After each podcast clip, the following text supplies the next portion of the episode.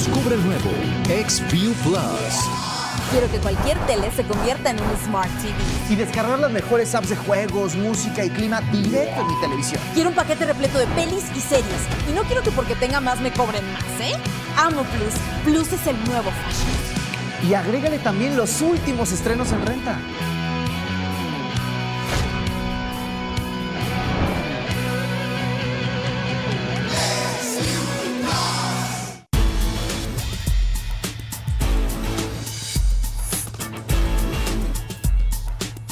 Mega Noticias Colima. A continuación, en Mega Noticias.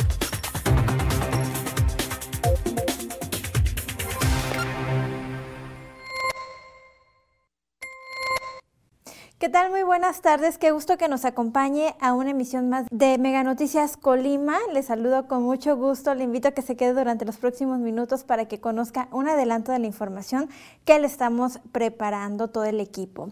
Y ya iniciando de lleno con esta, bueno, pues de acuerdo con la Secretaría de Salud, en la última jornada se registraron 162 casos positivos de COVID-19, es decir, el incremento de contagios no para en la entidad. Y es que eh, afortunadamente, eh, pues no se registraron en esta última jornada nuevamente defunciones, sin embargo, pues los contagios, eh, ya le decía, siguen y siguen incrementando.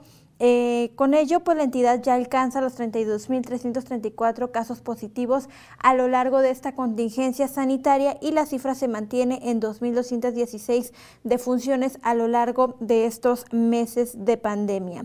De estos 162 casos positivos, 90 son mujeres entre los 10 y 65 años de edad. Todos están recibiendo atención ambulatoria y por residencia 38 son de Colima, 29 de Villa de Álvarez, 10 de Manzanillo, 6 de Cuauhtémoc, 3 de Coquimatlán, 3 de Tecomán y 1 de Comala. Los hombres diagnosticados positivos fueron 72 entre los 1 y 65 años de edad, todos están recibiendo atención ambulatoria y por residencia 26 son de Colima, 21 de Villa de Álvarez, 18 de Manzanillo, 3 de Coquimatlán, 2 de Cuauhtémoc, 1 de Armería y 1 de Tecomán. En esta jornada también se registraron dos casos por años en un hombre y una mujer entre los 25 y 30 años de edad y están recibiendo atención ambulatoria, pero serán registrados en su entidad de origen. Con respecto a este tema de las afectaciones por la pandemia de COVID-19, bueno, pues la Confederación Patronal de la, de la República Mexicana en Colima, es decir, la Coparmex, espera que en este 2022 el nuevo gobierno voltee a ver al sector comercial de la entidad y se realicen diversas inversiones que impacten en la generación de empleos, porque, bueno, pues han, han dicho en múltiples ocasiones que durante la anterior administración estatal, pues eh, básicamente fueron olvidados por las autoridades y por ello es que esperan que en este 2022 la situación para ellos mejore. Mi compañero Manuel Pozos tiene todos los detalles. Manuel, muy buenas tardes. ¿Qué tal, Karina? Muy buenas tardes. Te saludo con mucho gusto, por supuesto también a todo nuestro auditorio. Efectivamente, tuvimos la oportunidad de platicar con el nuevo presidente de la Coparmex, quien ahora es presidido por Eduardo Sánchez García.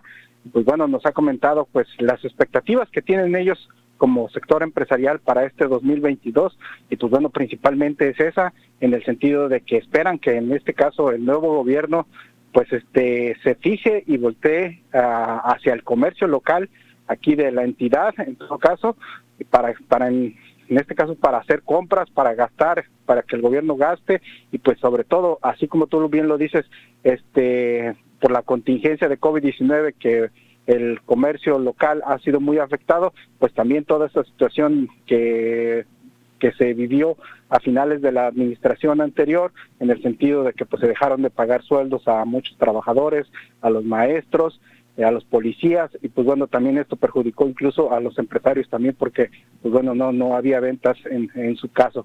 Pues también esto esperan que con toda esta situación ahora con que ya tiene el nuevo gobierno este pues en eh, presupuesto asignado pues se fije en los comercios locales y gaste sobre todo este aquí en, productos de la entidad y pero también que realice inversiones que sobre todo que repunten también en la generación de empleos aquí en el estado esto por supuesto es lo que lo que esperan los empresarios aquí de la entidad, también situaciones de seguridad, situaciones de, en todo caso también de la pandemia con este con este nuevo repunte que estamos teniendo y pues bueno, esto es parte de la información que por supuesto estamos estamos preparando para todo nuestro auditorio para esta noche con mi compañera Dinora Aguirre Karina. Gracias, Manuel.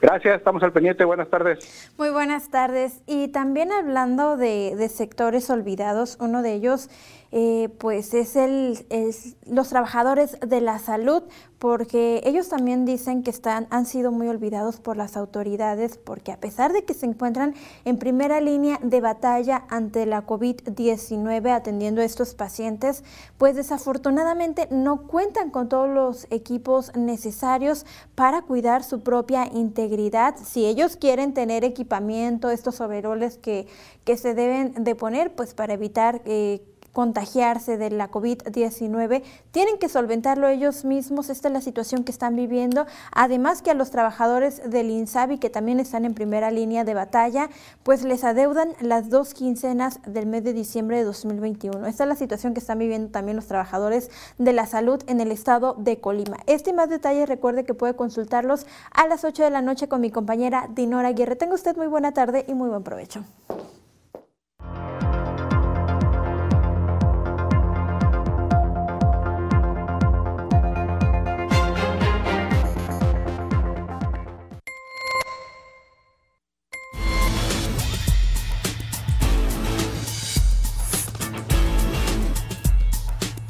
Mega Noticias Colima.